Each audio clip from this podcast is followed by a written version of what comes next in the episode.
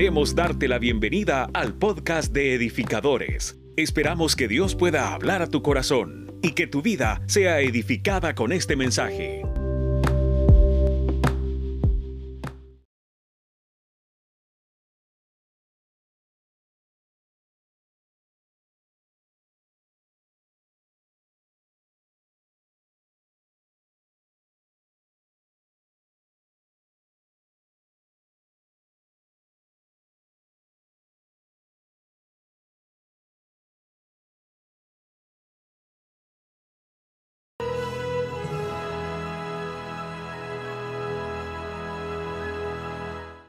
Alcance, visión, avance y desarrollo.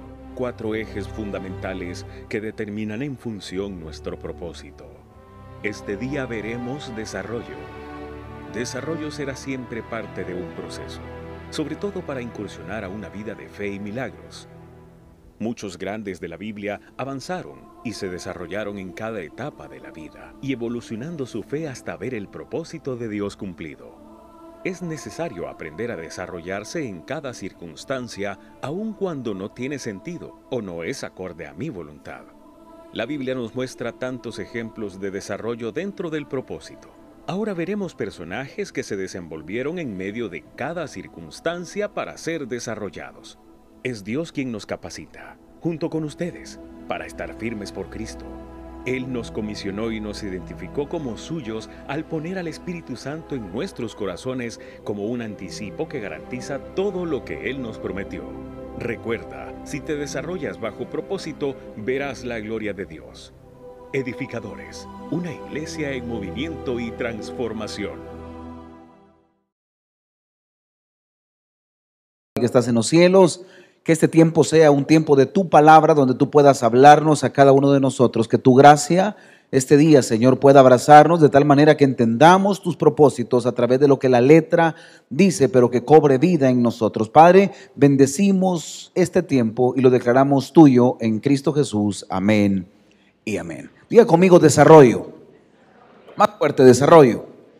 Esta parte de desarrollar es una parte muy difícil porque a todos nos encanta el hecho de ser consentidos. ¿A cuántos nos gusta ser consentidos acá? A todos, no me diga que no. ¿A cuántos nos gusta que nos consientan con la comida? Yo creo que a todos nos encanta que nos consientan con la comida. Este almuerzo va a ser bendecido. Dígale a alguien, te voy a invitar a comer. Nos gusta que nos consientan y rara vez nos gusta consentir. Es, mejor ser consentidos que andar consintiendo. Amén.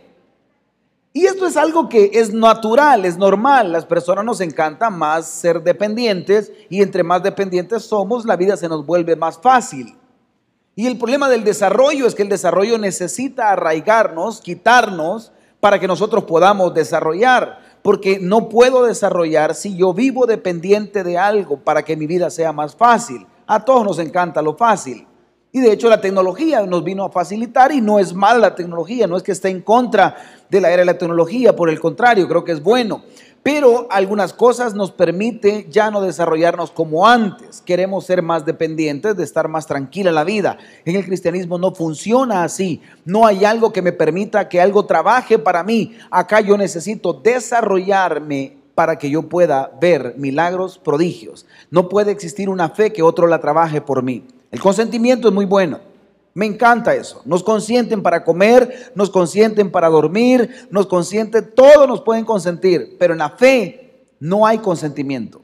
Si no existe un desarrollo, yo no puedo establecerme en algo o para algo. Quiere decir que desarrollar va mucho más allá. El desarrollo es una progresión. Diga conmigo progresión.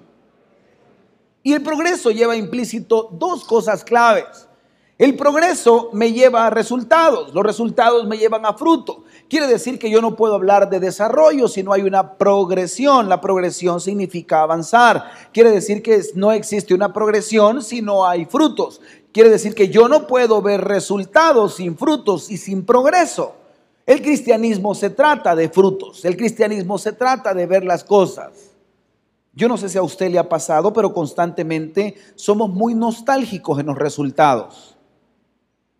En el área de comercial o en el área de mercadeo o ventas, uno aprende un principio. No es lo mismo vender bien que vender bonito. Voy a volver a repetir esto. No es lo mismo vender bien que vender bonito. Y muchos negocios hemos vendido bien, otros han vendido bonito. ¿Cuál es la diferencia? Vender bonito va mucho más allá. Qué bonito estuvo el evento. Eh, no llegó la gente, pero ahí estuvo el Señor. Y nos hemos inventado muchos clichés de vida espiritual que nos han llevado a nosotros a una experiencia de decir, estuvo bonito. No hubieron resultados, pero qué bonito estuvo. Y el Señor no te va a premiar por lo bonito que estuvo algo te va a premiar por el fruto, te va a premiar por el resultado. Alguien dice amén. Consuelo de personas que no logran los frutos. No hubo fruto, pero ganamos experiencia. ¿Quiénes hemos dicho eso? No, eso, no vimos frutos, pero sí vimos experiencia. Ah, pastor, mire, no gané, pero la verdad es que Dios estuvo ahí. La pregunta es si Dios estuvo ahí, te llevó a perder o, qué pasó. ¿Qué es ¿Cuál es el problema? El problema es el siguiente, que en una progresión sin frutos jamás voy a poder ver resultados. Los frutos nostálgicos son buenos, me hacen sentir bien, pero tú no estás en esta tierra para sentirte bien. Tú estás para dar el fruto que Dios te ha encomendado en este tiempo. ¿Alguien dice amén a eso? ¿Para qué te capacitó? ¿Para qué te dio? Bonito fuera vivir con sentidos todo el tiempo. ¿Se imagina usted que yo viviese consentido hasta el día de ahora por mi mamá y yo le dijera, ah, yo no quiero trabajar, mamá, manteneme a mí y a mis hijos? Voy a volver a repetir esto. ¿A cuántos nos encantaría que nuestros padres todavía nos mantengan?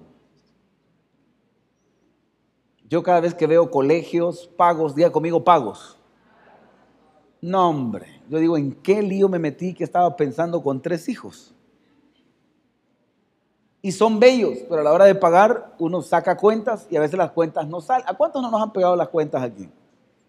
No, hombre, hermano, y uno dice, bueno, ¿y qué está? Bien estaba. Cuando yo me di cuenta que Santa Claus no existía, me metí en un gran problema. Me hice el dormido, llegó mi papá, me puso el regalo le dije, ajá, última vez que me dieron regalo. Error de vida. Me hubiera quedado pico y hasta el día de ahora yo seguiría creyendo en Santa y me darían regalos. Pero la vida es así de resultados. Si no hay progresión, jamás va a haber frutos. Si no hay frutos, no hay resultados. Si yo creo que estoy avanzando espiritualmente, pero yo no tengo resultados ni frutos, no estás avanzando. Estás en una nostalgia espiritual. Por aplaudir, por danzar, oíme bien, por hablar en lenguas, no te garantiza que tú estés avanzando. Profetizar no es una garantía de madurez, no es una garantía de desarrollo. La burra de Balán profetizó y no daba frutos. Qué silencio. Me da miedo el versículo que dice en aquel día, algunos dirán, pero yo eché fuera demonios. Pero yo hablé en lenguas, sí, pero no hubo fruto ni hubo resultado. Y si no hubo esto, apartados de mí, eso me da miedo. Cristianismo nostálgico, cristianismo de consentimiento. ¿Cuántos hemos vivido eso? ¿Voy bien? Sí, no he cambiado todavía, pero voy bien. Alguien dice amén a lo que estoy hablando. Sí, chupo como el primer día que llegué a la iglesia, pero, pero ahí voy, pastor, que todos somos débiles, excusa de todos. Qué silencio. Este rollo es progresión, es fruto, es resultado.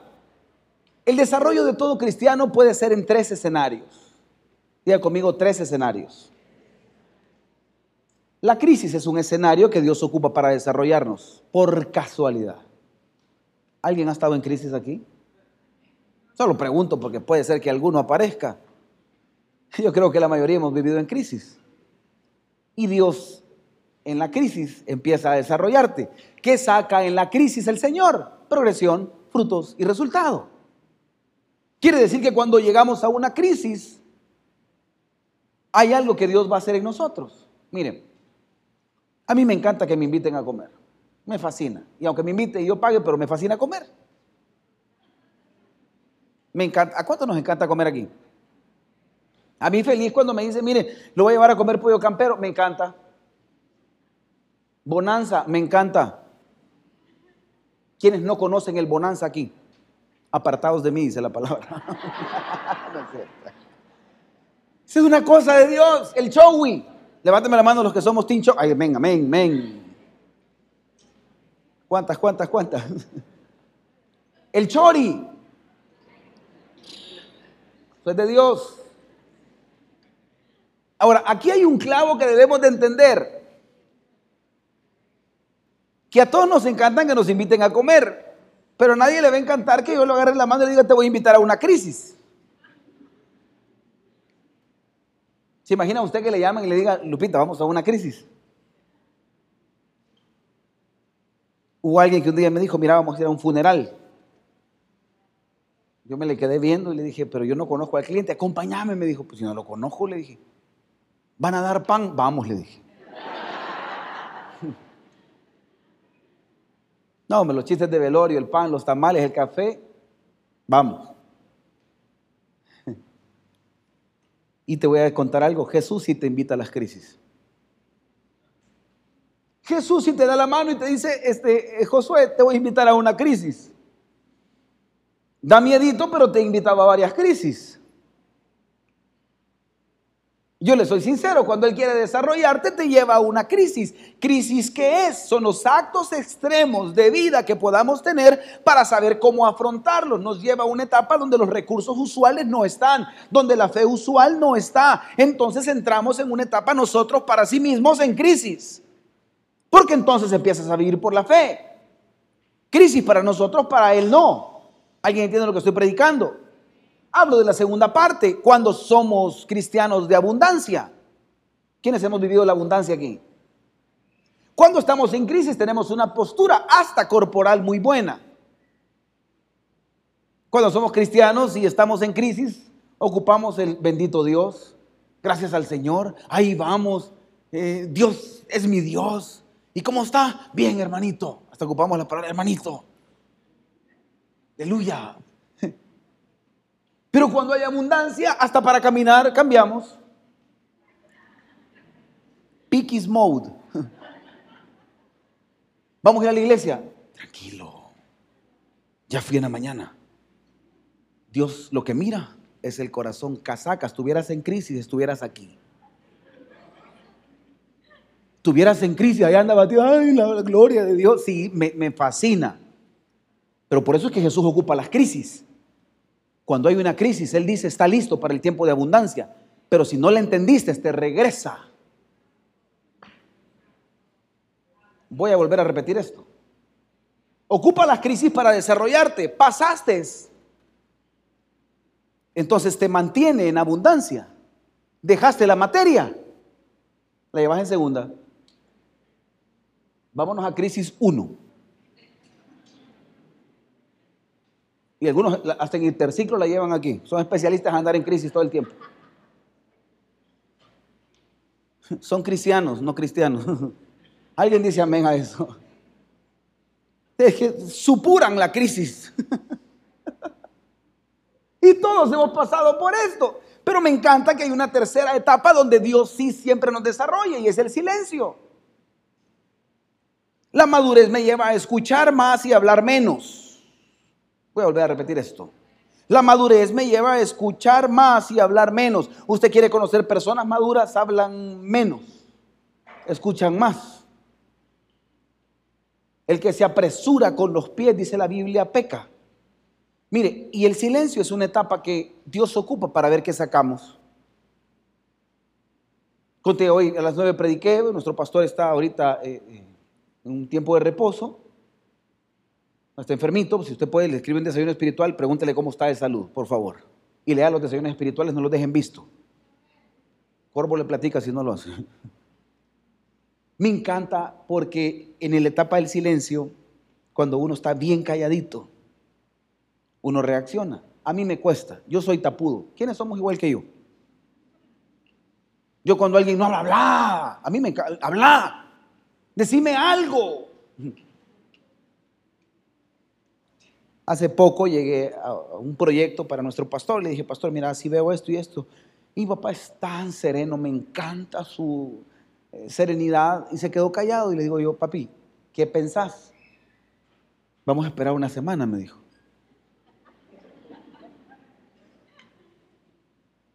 Le dije, pero yo te he conocido vos que sos así de, de tomar decisiones, sí, pero vamos a esperar. Y he aprendido a callar, porque antes era más salido. Hubiera sacado todo el fuá que llevo dentro. Y te voy a decir algo, Dios a veces se queda callado para ver qué saca de ti.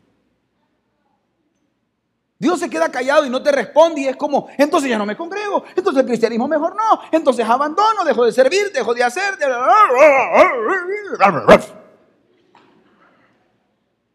Y Dios dice, si yo no le he dicho que no, lo que pasa es que me quedé callado para ver lo que hay en su corazón. Por eso lo dejé un ratito en el desierto para ver qué aflora de él y ya vi que no ha desarrollado. Entonces, no en el silencio no te lleva a la abundancia, sino que back to back to the crisis. Y cuando aparecemos, señores, que yo no sé aquí estoy, me tienes en prueba. No, tú regresaste porque tú querías. Porque la única manera de ser fiel es que estés en crisis. Si aprenderas a ser fiel en la abundancia y en el silencio, no estarías en crisis. Regresas a la crisis porque es la única manera de ser fiel a Dios. Y a Él interesa más tu fidelidad que tu abundancia. Porque cuando estás en crisis, ahí sí todo es Dios. Ahí sí es oración, ahí sí es ayuno, ahí sí es postrarse, ahí sí es llorar, ahí sí es leer la Biblia, ahí sí es venir a los cultos, ahí sí es servir. Tiene un espacio para servir, pastor. Pero cuando es la abundancia, pastor, es que no tengo chance ahorita, tengo negocio, tengo esto, ya no sirve. Entonces dice Dios, voy a quitar un ratito y me voy a callar. Quiero ver cómo reacciona. Aleluya. Aquí casi que me iba aquí yo. No, hombre. Por mi altura no puedo ser un cisne, pero sí un pichiche para la gloria de Dios. No me interrumpa, por favor, que me desconcentro. Yo soy fácil de concentrarme. ¿De qué estábamos hablando? ok, regresamos a la crisis, porque en la abundancia no podemos ser fieles. Nos cuesta. Cuando hay poquita escasez, ahí sí diezmamos. Si tú das un centavo, el Señor te da dos. Amén, clink, clink. ¿Sí se acuerda? Claro, pero ahora que te dio mil, ahí sí ya no. Entonces Dios dice, espérame, no puedes ser aquí, entonces te voy a llevar aquí. Vamos, nos vamos a llevar súper bien. En la crisis fuimos más amigos. En la crisis hablábamos más. En la crisis ahora alguien entiende lo que estoy predicando.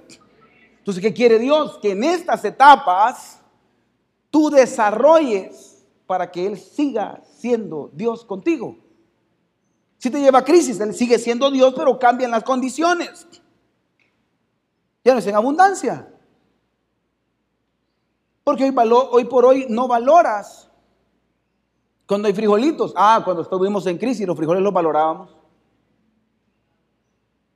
En crisis anhelábamos otras cosas. En crisis anhelabas comer pollo y carne. Algunos papás entendemos ese lenguaje. En crisis decías, no, aunque sea un pollito. Ahora que hay pollo todo el tiempo es como, ay, ya aburre, ya me van a salir plumas. Ah. Con que no te has hecho moreno de puro frijol, aleluya. No te los cheles a puro puré. Alguien dice amén. Este rollo, hermano, es tan real. ¿Usted me va siguiendo? ¿Me va entendiendo? Esto es real. Voy a poner fundamento bíblico. Anote las citas. Ese proceso continuará. ¿Hasta cuándo? Dice hasta que los López, hasta que los Blanco, hasta que los Hernández. ¿Cuántos dice? Diga conmigo todos. O sea que todos vamos a pasar proceso. Todos. Pero pastor, si yo ya soy líder, todos.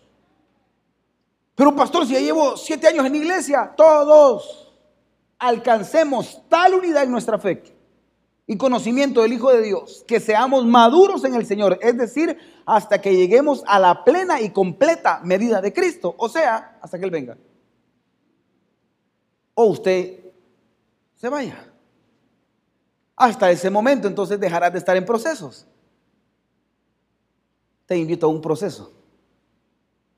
¿Alguien entiende lo que estoy predicando? Este, esto es lo que Dios dice, Efesios 4:13, primera de Pedro 2:2.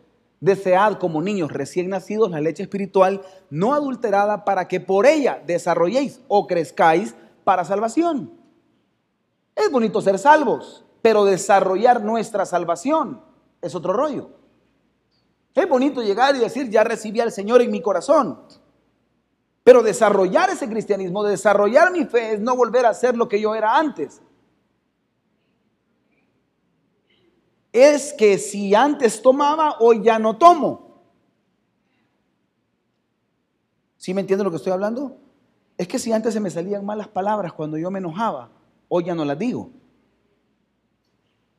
Es que si antes reaccionaba de manera violenta, porque algunos son violentos acá, cuando se enojan avientan todo.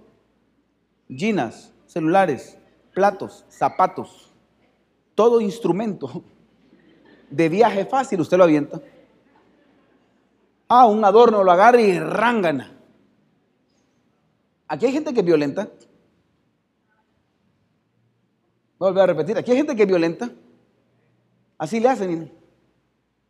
¿Ha visto usted lo, que somos de pueblo?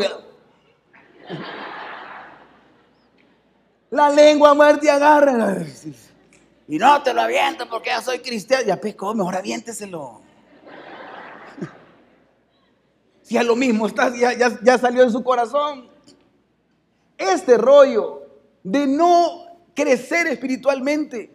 Si era violento, se supone que cuando veniste a la casa del Señor es para transformación.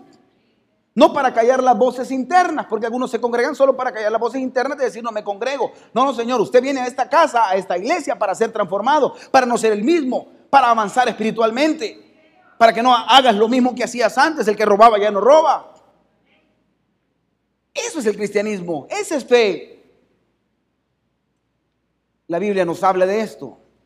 Efesios 4:14, para que ya no seamos niños fluctuantes llevados por doquiera de todo viento de doctrina por estratagema de hombres que para engañar emplean con astucia las artimañas del error, para que ya no seamos niños.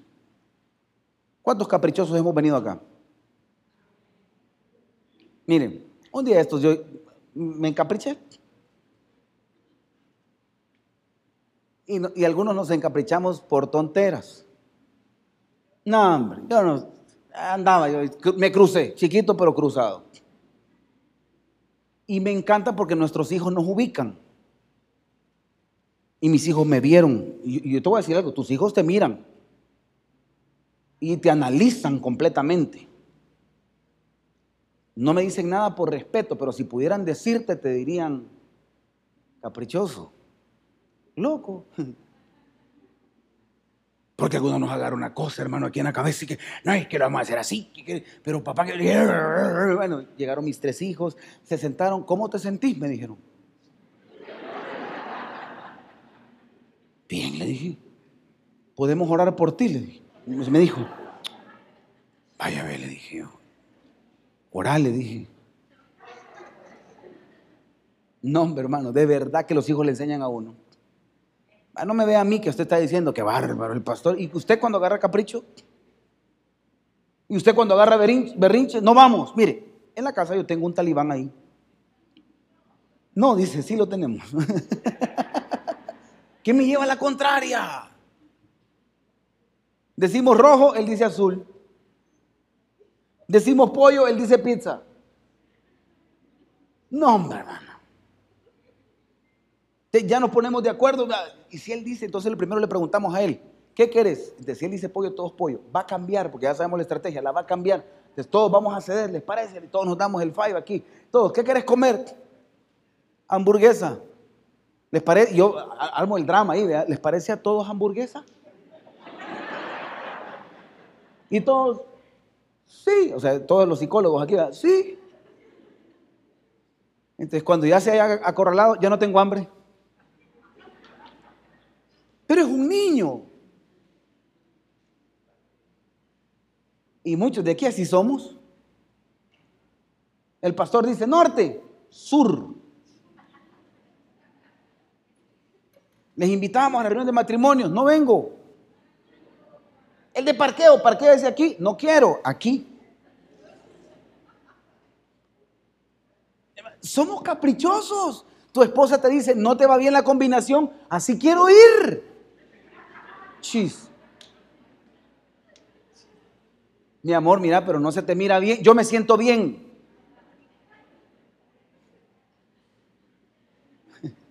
Pero como don Capricho se te ha metido, entonces no quieres servir, no quieres hacer, le llevas la contraria a Dios. Hijo, te llamé para alabanza de mi no. Sí, pero no quiero cantar. Te llamé para que pero no quiero predicar. Sí, pero todo es la contraria con el Señor.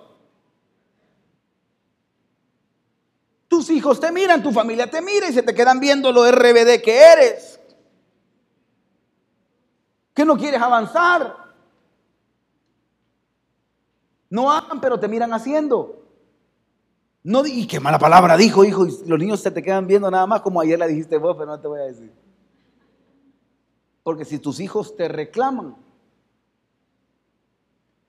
aleluya, y papás que estamos aquí, entre nos, pero aquí quede, nos quebramos unos shows a veces y nos volvemos la justificante. Todos nos enojamos aquí en la vida. Sí que todos tenemos derecho a enojarnos, sí, pero no armar ese show que has armado. No encerrarte como te encierras. No hablar como hablas. ¿Alguien me va siguiendo en lo que hablamos? Hablemos de algunos principios. Dios desarrolla en nosotros el fruto del Espíritu para parecernos a Él. Te desarrolla para que te parezcas más a Él. Quiere decir que si el fruto del Espíritu es amor, gozo, paz, paciencia, benignidad, bondad, fe, mansedumbre y templanza, y como dice la Biblia, contra estas cosas no hay ley, cuando tú eres impaciente te va a poner más impacientes que tú para que formen tu paciencia. Cuando eres falto de amor te va a poner gente que te odia para formar tu amor. Si tú eres problemático, te va a poner gente problemática para que desarrolles el no ser tan problemático. Traducido y resumido es, tu entorno que tú tienes es por lo que tú eres. Y te ha puesto gente así para que te desarrolle. No, hombre, hermano. Hay gente tan negativa que te desarrolla a ti porque tú así eres. Lo que pasa es que nadie te lo ha dicho. La única manera de arreglar la impaciencia es siendo paciente. Le voy a contar algo. Yo tengo una vecina, tiene 88 años, tendrá 87. Una anciana. Esa es mi cruz.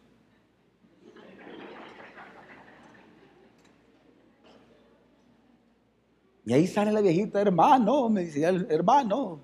Habla con vibrato ya la doña. Y para ahí vamos todos. Eh, mi papá estuvo hospitalizado, había estado yo con él. No encontré sosiego para dormir, me sentaba, me paraba, me acostaba, me sentaba, me paraba, me acostaba. Ah, no, ya terminé yo bailando. Casi como que arremanga. ¿Usted me entiende? Va.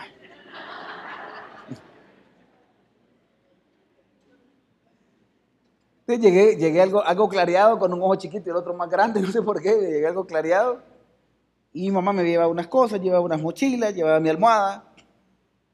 Entonces, cuando llegué tenía a mi clienta ahí, que era mi vecina. Y la vi bien trajeada, la doña, y bien perfumada, floral. Me dijo, con usted quería hablar. Ok, le dije. Solo déjeme bajar esto. Apúrese, me dijo. Vaya, le dije. Bajé todo y me dice mi vecina, necesito que me lleve ya al banco, me dijo. No había dormido, quería dormir mi cachito. Entonces dije yo, ay Señor, Dije, con gusto. Vamos. En su carro me dijo, vamos, le dije. Dije a mi esposa, no vas a estar celosa. Y empezamos aquí, iba la doña aquí. No, es que aquí, es aquí. Espéreme, me dijo. Ahorita le dije. Con paciencia. Encasquéteme, el François de escanquet, la subí, la puse, puse el bastón, se sentó. No va a ir tan rápido, ¿ok? Le dije, está bien vamos al banco tal, aquí hay uno cerca, no, yo no voy a ese, yo voy hasta el de ahí abajo, vamos, sábado, tráfico. Ok, le dije, vamos al que usted diga. Me espera, me dijo, le espero, le dije, Padre, en el nombre de Jesús, apura a esta señora. Eran las nueve, nueve, nueve y cuarto.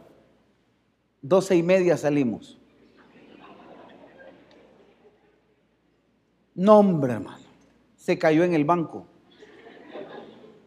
Mire, me dijo, dice, ¿usted es el hijo? No le dije, pero dice que tiene un hijo aquí en un carro, pues soy yo, le dije, ahí voy. No, de verdad, Dios formando mi paciencia y mi corazón pastoral. Porque es fácil pararse aquí a predicar. Yo para esa señora soy su amigo, su psicólogo, hoy su hijo. Dios te pone gente problemática porque está desarrollando lo que te hace falta. Te pone un falto de fe porque es lo que te hace falta. Te pone un negativo porque es lo que te hace falta. Te pone gente que desarrolle tu cristianismo hasta que lleguemos a la altura del varón perfecto, hasta que nosotros logremos dar fruto. Te va a poner ese entorno alrededor. Si te pone gente incrédula es porque tú eres muy incrédulo y necesitas que llegues a cierta medida. El problema es que no nos gusta que nos digan las cosas. Yo soy de los que no me gusta que me den órdenes. ¿A cuántos Así cuando nos dan orden es como... Hmm, a mí me cuesta. ¿A cuánto nos cuesta que nos den órdenes? A todos hermanos, y todos somos caballos sin rienda. No, hermano, cuando dicen, es como, tráeme. Por favor, de sí. Es porque Dios está formándote a ti. ¿Y sabe cuál es el rollo? Que el rollo no es el problema del externo. El rollo es lo que está aquí en el corazón. Porque ojalá, ojalá, como lo dije en el servicio de las nueve, ojalá que con dos hinchazos todos cambiáramos. ¿Se imagina usted que en lugar de tener ujieres aquí tuviéramos a los ujieres pero con cincho? ¿Cómo te has portado? Mal, blan, blan, blan. Ah, no, mi hermano, fuera parejo aquí. ¿Se imagina usted que fuera, fuera la iglesia de cinchos? No, hombre, hermano, nos caería palo a muchos rebeldes que somos aquí. No, hombre, yo aquí pasara yo. Es la verdad. Y le voy a decir algo con todo el corazón, el clavo no es externo, el clavo es interno. El clavo es lo que tienes en el corazón, hablas así porque es lo que tienes adentro, actúas así porque es lo que tienes adentro. Dios te mete a propósitos, a procesos porque es lo que tienes adentro. Ojalá, vuelvo a repetir, que esto se arreglara con disciplina. Ojalá que se arreglara cuando nos hincáramos en Maicillo. ¿A cuánto nos hincaron en Maicillo aquí? Algunos no saben qué es eso, hermano. No, hombre, me acuerdo que yo peleaba con mi hermano, sal le ponían en la espalda.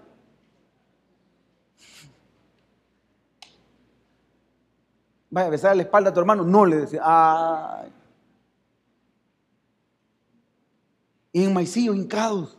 De lado me iba, ay, se me está. Ay, qué duele. Ay, ¿qué es? Abrazados, peleábamos y abrazados aquí con aquel. ¿A cuántos nos abrazaron así con nuestros hermanos? Yo, así me tocó a mí.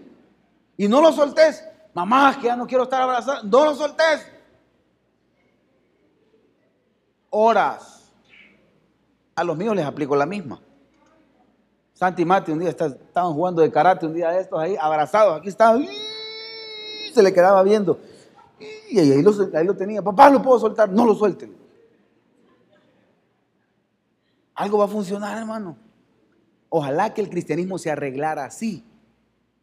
Pero el claro es que esto es interno. Y si no lo cambias, Dios te vuelve al proceso de crisis para que avances. ¿Quiénes estamos aprendiendo el día de ahora? Esto es el desarrollo, otro principio. Sin procesos no podemos ver resultados perdurables. Todos queremos que las bendiciones duren siempre, pero no queremos poner fundamentos por años. Queremos que con un poquito de fundamento tengamos resultados para muchos años. Eso no puede funcionar. A mayor altura, mayor profundidad. Yo quiero ver mayor altura en algo yo tengo que poner más cimientos. Tengo que poner solidez en lo que hago. Debo de orar más. Quiero bendiciones, ora más. Quiero bendiciones, entonces debo de ayudar más. Debo de estar metido con la palabra. Los fundamentos me llevan a alcance, me llevan a tener algo más en mi vida.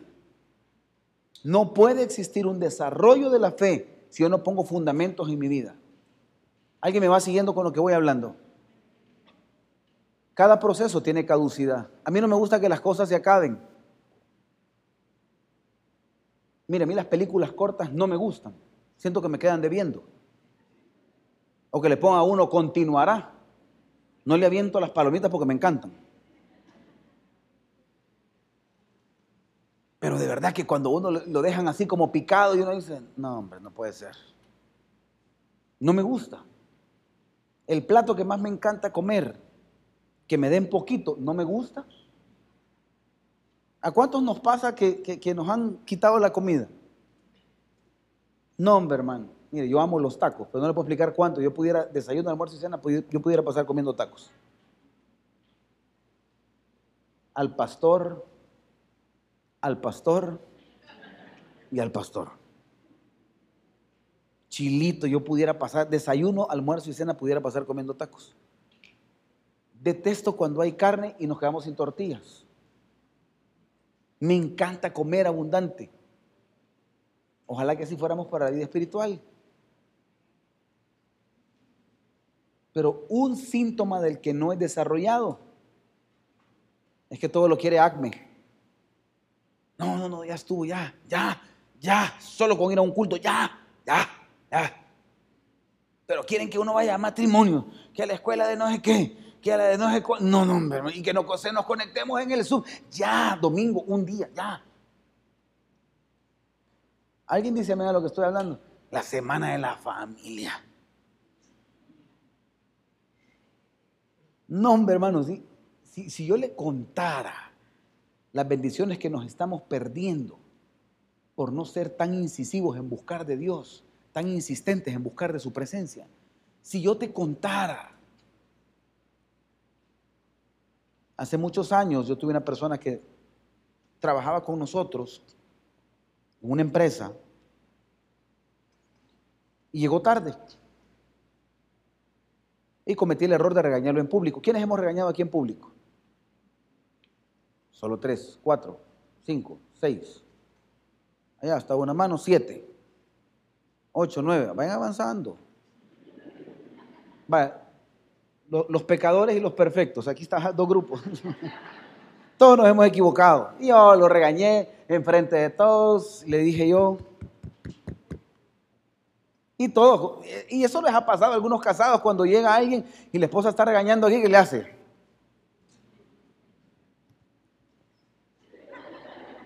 ¿Ha visto usted a los niños cuando quieren pedir algo y los papás están abajo de la mesa? ¿Cierto o no? Ya, yo, a mí no me importó, yo enfrente de todos le dije qué barbaridad, mira la hora que viene, usted quiere ser un buen líder, ¿cómo va a ser un buen líder si mira la hora que viene y usted es el que da el ejemplo? No, hombre, me lucí. Un aplauso para el que llegó tarde. Ay, todo, todo ni modo aplaudir, ¿verdad? Pero no dijeron nada, terminó todo. Y después le dije yo, mire, fulano, ¿y por qué viene tan tarde? es que me agarró un retraso por ahí, pero no va a volver a pasar. Eso espero, le dije. Le di la mano. Cuando terminó la reunión, me llevaron a otro salón y era mi cumpleaños, se me había olvidado y me estaban cantando ahí, Happy Birthday, estoy yo bien feliz y tal, el rollo vino la administradora que estaba ahí y dijo, queremos darle las gracias a fulanito, que no, llegó tarde a la reunión, no le podíamos decir, pero él estaba organizando todo su cumpleaños.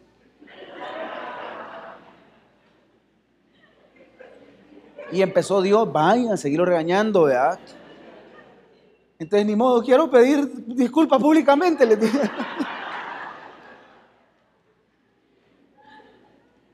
Por salido, porque el problema lo tenía aquí en el corazón. Renunciaste a tu ministerio y Dios dice, a bendecirte iba. Abandonaste tu carrera, dejaste todo lo que estabas haciendo usualmente, todo por precipitado, todo porque no entiendes que los procesos tienen caducidad, pero no te detengas hasta no ver el resultado. ¿Qué cuesta eso? Yo dije, no vuelvo a adelantarme a los hechos. No, no vuelvo a tener prejuicios. Alguien llega tarde, yo le digo, ¿cómo se siente? ¿Se quiere café? Todos se me quedan viendo, ¿quiere café? Tome cafecito. Después le pregunto, ¿por qué viniste tarde? Mira, es que me agarró el tráfico, pues, listo, que no vuelva a pasar. Yo por dentro trabajando aquí la efervescencia, que me traído una Alcacelser. Nunca se había traído una. Un día me la tragué el Alcacelser para ver cómo se sentía. Me ahogaba, hermano. Y eso no fue, no fue hace un montón, eso fue hace poco. Quería ¿y qué hacer Alcacelser? No, hermano. Me quedaba sin aire aquí, la efervescencia, hermano. Lupita. Yo soy curioso, créame. Dije, no vuelvo a traerme una ser agua tomado que me bajara toda la... Como que rabia tenía, hermano, no le puedo explicar. Entre más duro es el proceso, es más grande la bendición. Entre más duro es el proceso, es más grande la bendición. Por favor, no abandone. Por favor, no desista, aunque la tormenta esté fuerte, es más grande la bendición. Espérese. Por eso empiezas de nuevo, porque en el silencio te precipitas. Hablas de manera indebida, actúas de manera... Espérate, mantente haciendo lo mismo. Aunque no te den ganas, mantente haciendo lo mismo. Ya vas a ver el resultado. Mantente haciendo lo mismo. Espérate. Un día va a dar fruto. Pastor, que yo con mis hijos ya no hay qué hacer. Se los regalo, me dice. Hay gente que anda regalando hijos. Se los regalo si quiere.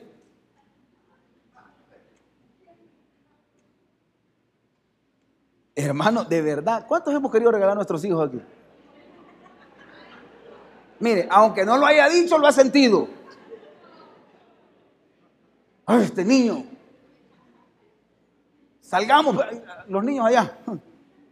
Todos alguna vez hemos estado estresados por nuestros hijos. Todos. No me diga que no. No, mi hermano, si yo con tres hasta loco me vuelvo.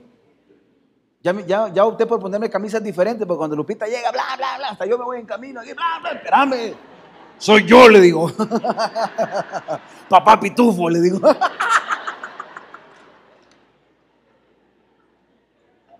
A mí no me da pena, todos tenemos el mismo tamaño, solo Josué que salió así.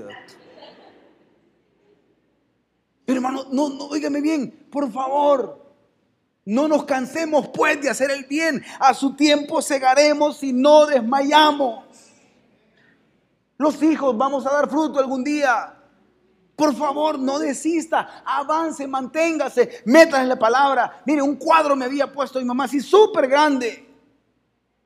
Nunca se me olvida, os ruego pues que andéis digno de la vocación con que fuiste llamado. Quité ese cuadro, me compró otro. Os ruego pues que andéis como es digno de la vocación con que fuiste llamados.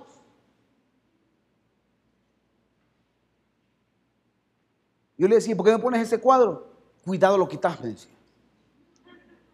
Me casé y me dijo, no te vas a llevar el cuadro. No, le dije. Pero esto aquí me quedó, hermano, os ruego, no, hombre, hermano. Entraba al baño, cerraba, me sentaba en el trono, el cuadro, otro, otro cuadro, aquí. Os ruego, pues, que andéis como es digno de la vocación con que fuiste llamado. No se me olvide ese versículo.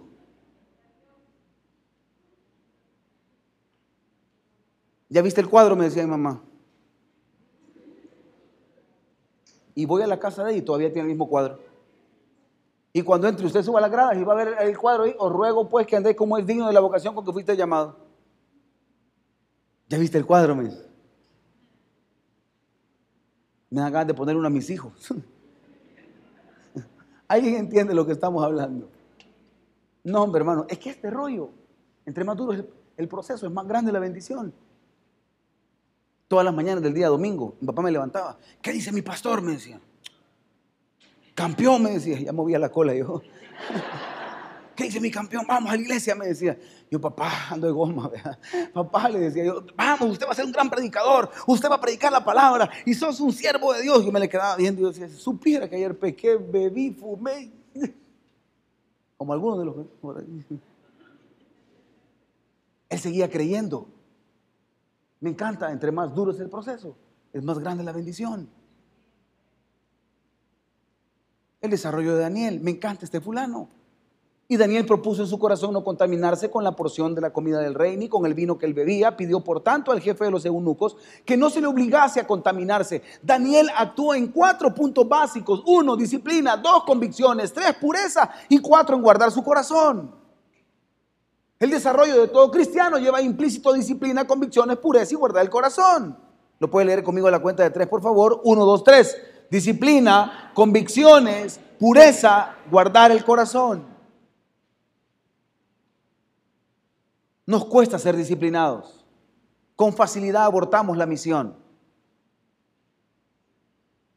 Nos cuesta ser constantes. Le invito a que vea la predicación de las 7 de la mañana de Pastora Lupita, del doble ánimo. Me encanta. Hoy queremos, mañana no. Abortamos las misiones muy fácil. Usted quiere ver resultados, sea constante y perdurable aunque no esté de acuerdo. Manténgase. Esto es como la mentira que le dicen a uno, adelgase 10 eh, kilos eh, en, una semana. Ese es diarrea, hermano, eso no, es otra cosa. ¿Va a creer usted que se alimentó la tripa tres años, le va a bajar en una semana? Deshidratado va a terminar. Yo le he metido aquí, mi va de meterle aquí, va a meterle chorizo, chicharrón. El lunes me pongo a dieta, el lunes me pongo. A... Ay, hermano. Y lo va a bajar en una semana, casaca. Eso no es cierto. Si 10 vueltas dio el tornillo para entrar, 10 vueltas da el tornillo para salir. Los procesos así son. Ha vivido una vida fallando, entonces es una vida que tengo que vivir en santidad. Es así el proceso. ¿Qué tuvo él disciplina? ¿Qué tuvo él convicciones? ¿Qué tuvo él pureza? Guardó su corazón. Sin desprendimiento no hay crecimiento ni desarrollo. ¿Qué cuesta desprendernos? A mí me cuesta desprenderme. A mí me cuesta desprenderme. Yo soy bien aprensivo, me cuesta desprenderme. Pero sin desprendimiento no hay desarrollo. Ayer le pedí a uno de mis hijos que fuera a la tienda, que fuera a comprar algo. Le dije, mira, anda a comprar tal cosa. Y el carro me dijo. Ahí está, le dije. Y a pie voy a ir. A pie, le dije. Si en mis tiempos, cuando yo me crié, yo quería ver hasta dónde llegaba la 33. Yo vivía en Soya. Entonces me fui de punto a punto. Aquí en Sacamila vine a aparecer.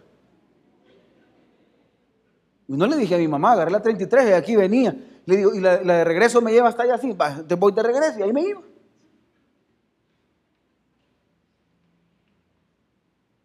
Y algunos dicen, ay, qué peligroso. O sea, si nos creamos. Ustedes saben que la quebrada que está aquí por la metrópolis, en el tobogán, usted se mete ahí debajo de la quebrada, si hay niños chiquitos, o bien esto.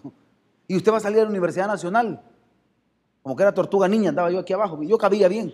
Aquellos se agachaban, yo no, yo bien parado, yo ni tocaba. Allá era Nacional y vamos a salir. Oye, es como el niño no, que, el niño no se vaya en bus.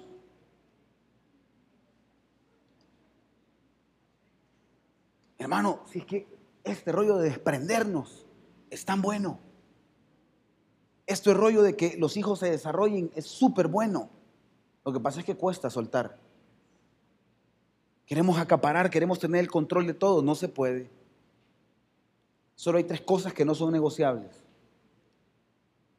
Que sus hijos estén con usted en la casa del Señor, eso no es negociable.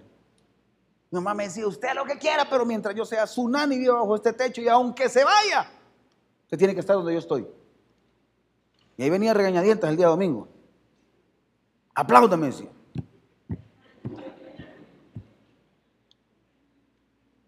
El pastor dijo que levantara la mano.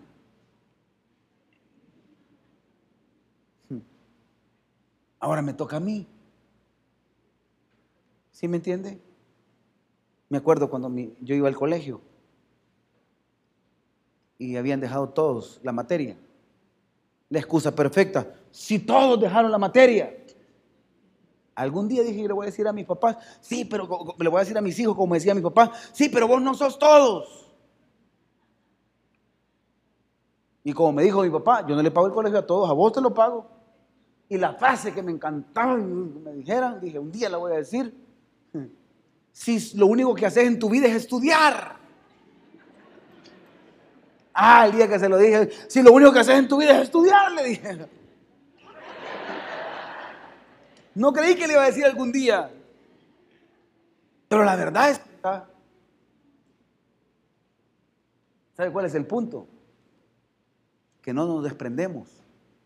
Todavía nos gusta ser consentidos espirituales. Ore por mí. O alguien me dijo, hágame una oración. No, de verdad, cuando me dijo, hágame una oración. Yo me sentí, yo, ¿qué le hago? Decía yo. Porque uno tiene que aprender a subsistir en los tiempos de crisis. Qué bueno porque le llame a los pastores, qué bueno todo lo que usted quiera, pero ojalá yo me pudiera meter en sus procesos, pero no me puedo meter. Tiene que vivirlos para ser desarrollado. El día que pasé mi proceso legal, me recuerdo que mi papá me dijo, me encantaría estar ahí, pero no puedo, me dijo. Tenés que vivirlo y disfrutarlo, me dijo. Me le quedaba viendo. Pero tenía toda la verdad y toda la razón. Hebreos 12.1, por tanto nosotros también, teniendo en derredor nuestra grande nube de testigos, despojémonos de todo peso y del pecado que nos asedia y corramos con paciencia la carrera que tiene por delante. Debemos aprender a soltar para crecer. Hay gente que no quiere soltar el pecado, quiere vivir todavía, pero quiere, quiere bendiciones espirituales. Quiere ganar las cosas y las batallas por la parte espiritual, pero quiere estar aferrado al pecado todavía. Enemigos, fornicación y fe no se llevan. Pornografía y milagros no se llevan. ¿Alguien me entiende lo que estoy predicando? Infidelidad y bendiciones no son amigos. Y este rollo es el problema, que el cristianismo lo queremos hacer a nuestra medida. Y el Señor dice, yo ya tengo una medida de cristianismo. Que tú lo quieras acomodar a tus debilidades, ese es tu problema, no el mío. Porque Dios ya estableció una manera de cristianismo. Él ya estableció una medida de cómo debe de ser la fe. Nosotros lo acomodamos. Como cuando vamos y comemos hamburguesas. Quíteme el pepinillo. ¿Quiénes le quitan el pepinillo a la hamburguesa? ¿Quiénes le quitan la cebolla a la hamburguesa? ¿Quiénes le quitan la carne a la hamburguesa? Todos le van quitando, hermano. Ese es el rollo que lo queremos hacer a nuestra medida. Entonces creamos un evangelio a la medida. Por eso es que han salido un montón de sectas, hermano. Vamos a aquella iglesia porque ahí sí permiten, ¿ve?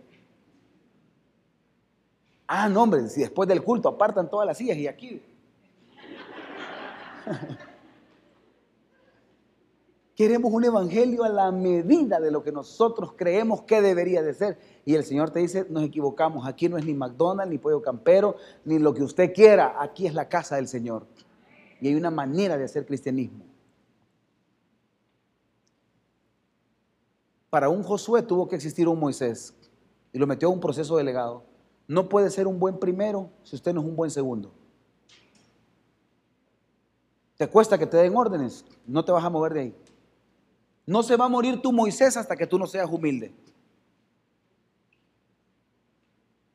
Para poder ser un buen primero, tienes que aprender a ser un buen segundo. ¿Qué rollo es ese? Josué, ¿qué le tocó? Esperar. Es más, ni en su mente estaba ser el primero.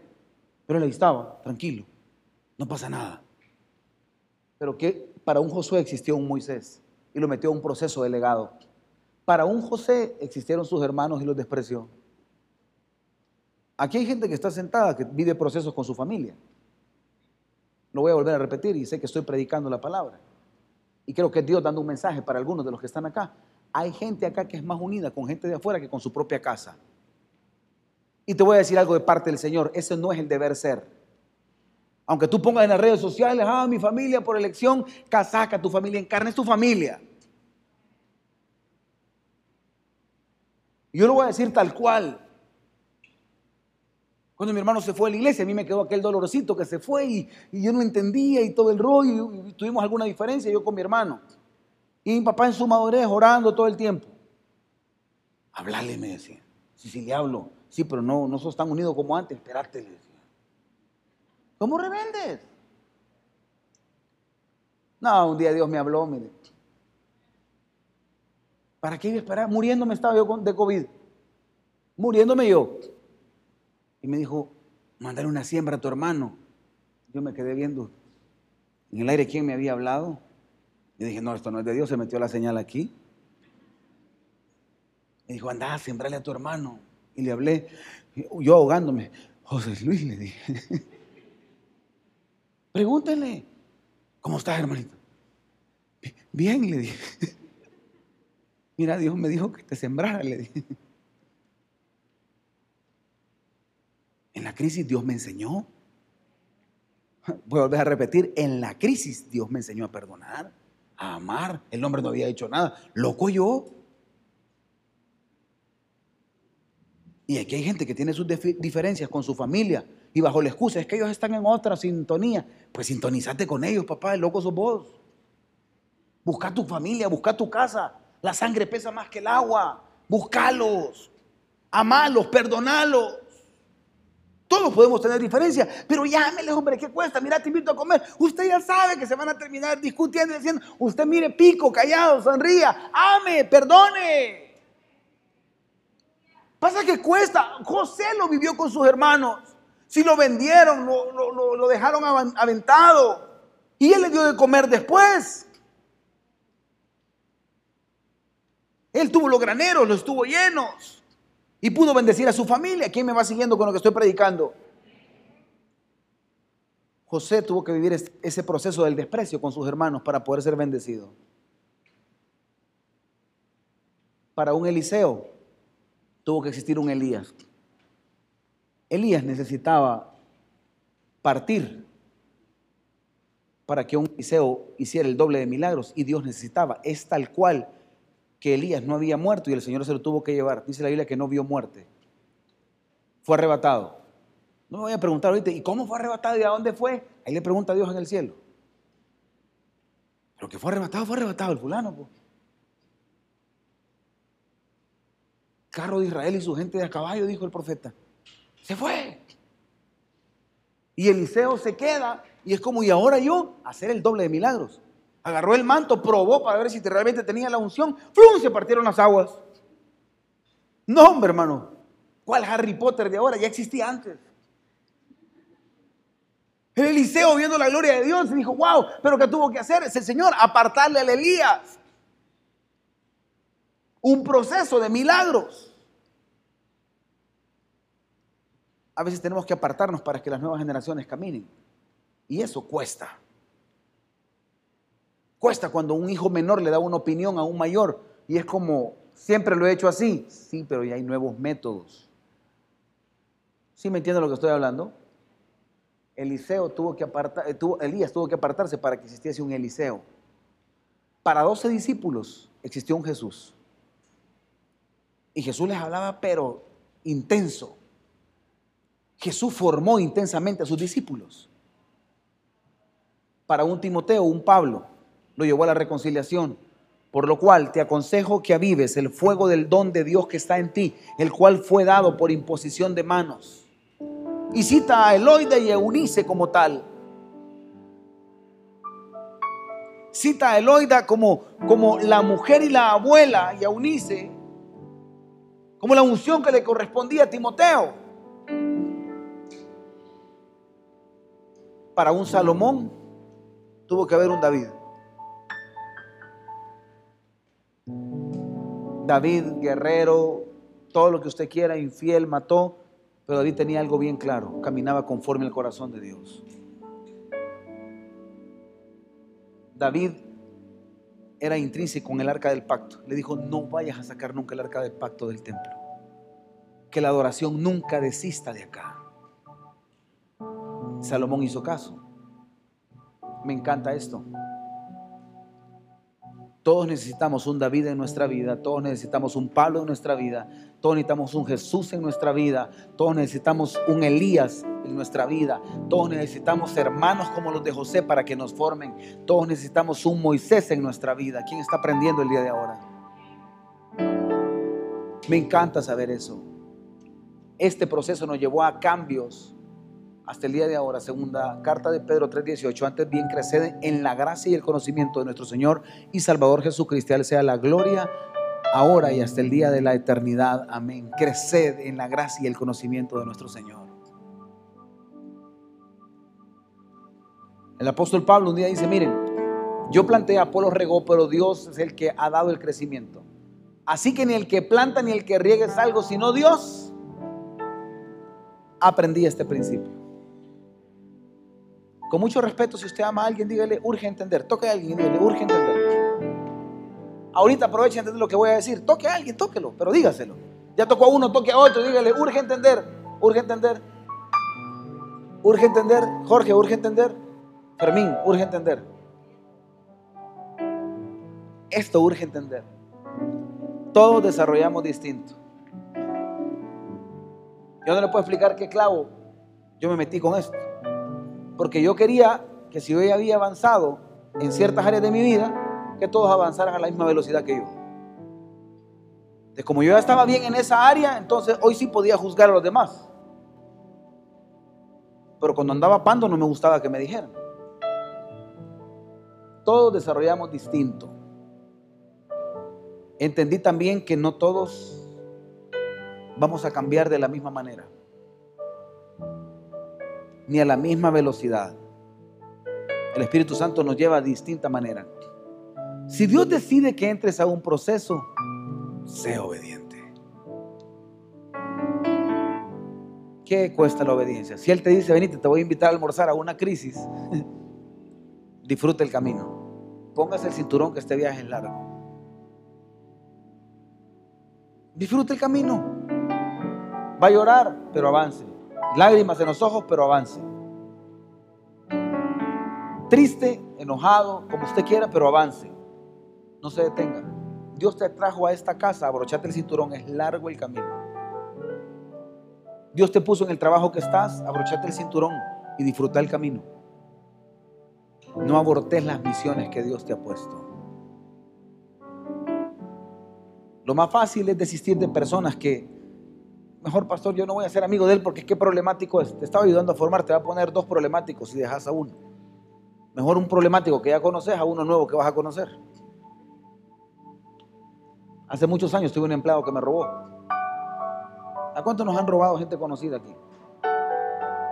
Solo a uno, dos. Ah, todos nos han bajado puse cámaras. Y cuando lo vi dije, ajá, dije Y Dios me lleva y me dice, perdonarlo. ¿Cómo? Perdonarlo. Y dale porque no tiene. No. Ella puesto cámaras para agarrarlo infragante y ponerlo. Dios me dijo, perdonarlo, no lo cuestiones. Ah, yo le puse las cámaras. Le digo, mire esa cámara, explíqueme, le dije. Y Dios hablándome, perdonarlo. Pero mire, le dije, lo voy a perdonar, le dije. Porque así somos los cristianos, le dije. Es cierto, era Dios presionándome para perdonar. Porque así somos los seres humanos, nos encanta evidenciar y decir, lo descubrí. Dios que me llevó al perdón. Lo voy a perdonar, le dije, le voy a sembrar esto. Nunca se me olvida. Se levantó, me abrazó y me dijo, le pido perdón. Yo me sin palabras me quedé. Pero entendí que él tenía otros errores distintos a los míos, porque todos pecamos. Y entendí que si Dios decide meterme al proceso, debo de ser obediente. La obediencia cuesta. Póngase en pie, por favor.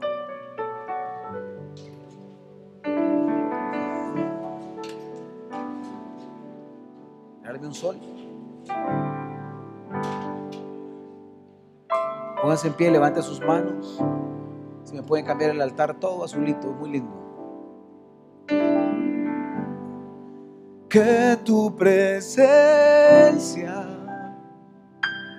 me ilumine